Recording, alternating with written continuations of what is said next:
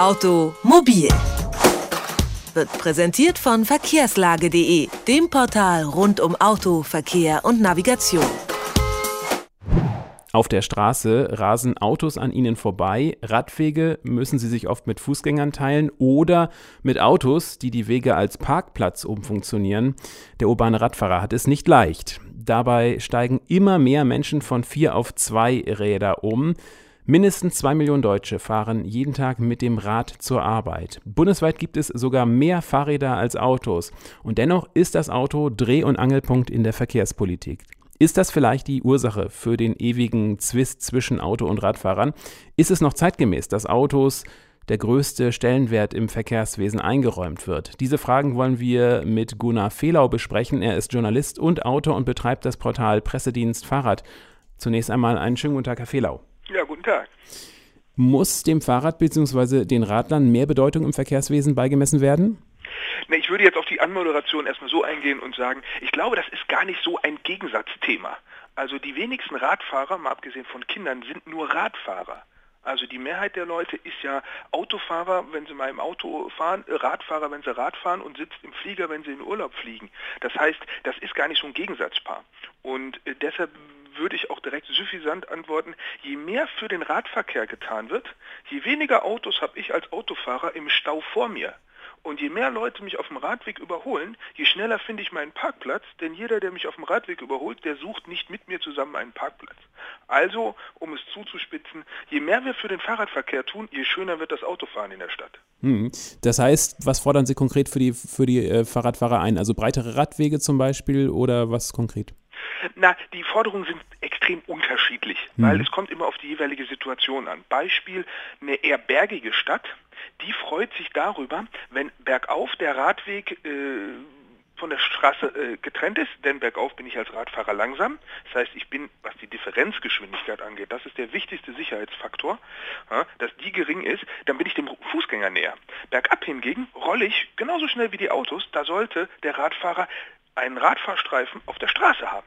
So, das heißt zum Beispiel eine bergige Region hat da andere Anforderungen. Eine flache Region, da äh, muss es dann, oder eine flache Stadt, da muss es auch wieder äh, anders arrangiert sein. Hat die Stadt viel Kopfsteinpflaster, äh, ist das auch wieder was anderes, als wenn es äh, eine Stadt ist, die eigentlich nur aus asphaltierten Strecken besteht. So gibt es ganz viele verschiedene Faktoren, äh, die da reinspielen. Entscheidend ist, dass das Bewusstsein, dass das Bewusstsein einfach äh, in allen Bereichen Politik, Kommunal, Verwaltung und auch Medien dafür geschärft wird, dass etwas für den Radverkehr zu tun nicht heißt, dass man dadurch den Autoverkehr diskriminiert, sondern, wie ich eingangs schon sagte, ähm, wenn man für die Radfahrer mehr tut, wird auch das Autofahren sich in der Stadt für die verbliebenen Autofahrer entspannen.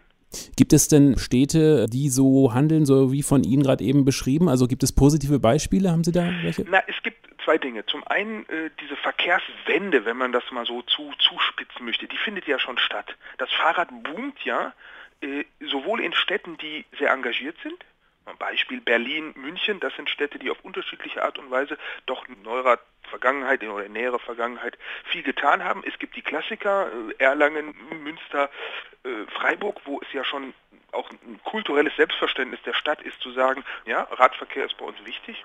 Und es gibt natürlich auch Hidden Champions, also Städte, die man so gar nicht auf dem Schirm hat, die aber schon eine Menge Kleinigkeiten tun. Beispiel aus Göttingen, da gibt es einen geteilten Zebrastreifen, sodass der Radweg über die Straße führt und äh, die Autofahrer anhalten.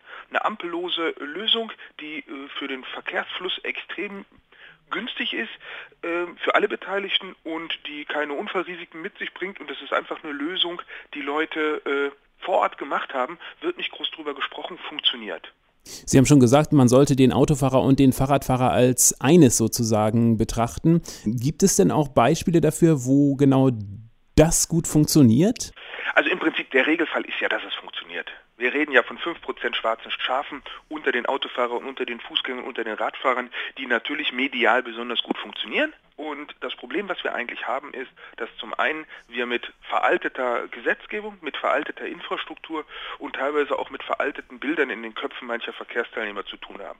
Sprich, wenn heute Verkehrsplanung zeitgemäß gemacht wird, dann funktioniert die auch. Und dann trägt die allem Rechnung bis hin zu so Sachen wie Radschnellwegen, die auch ganz sinnvoll sind und die auch kommen werden in den nächsten Jahren und bis hin auch zu äh, Lösungen, die dann dem Autofahrer Möglichkeiten einräumen.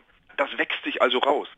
Verkehrsminister Peter Ramsauer hat ja vor kurzem den Begriff Kampfradler geprägt. Die EU hingegen gibt Broschüren raus mit so Titeln wie Trendy Cycling und damit will sie den Radverkehr fördern. Verkennt das Verkehrsministerium in Deutschland einen Trend? Ich möchte zumindest ein Höchstmaß der Verwunderung darüber äußern.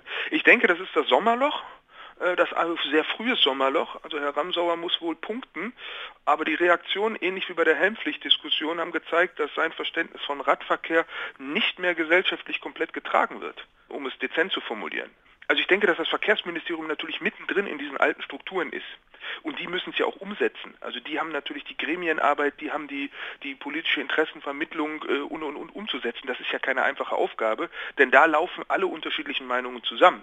Und ich denke, die Kampfradler sind genauso wie die Kampfautofahrer hm, sicherlich ein Punkt, aber ich glaube, es macht die, die Masse in der Mitte macht's, dass jeder sich vernünftig benimmt und dass wir dann zusammen auch die Gesetzeslage und die Infrastruktur einfordern, die uns alle mobil sein lässt. Kein Dogmatismus. Das sagt Gunnar Fehlau, er ist Journalist und Autor und setzt sich für besseres Radfahren ein. Vielen Dank für das Gespräch. Bitteschön. Automobil, jede Woche, präsentiert von verkehrslage.de.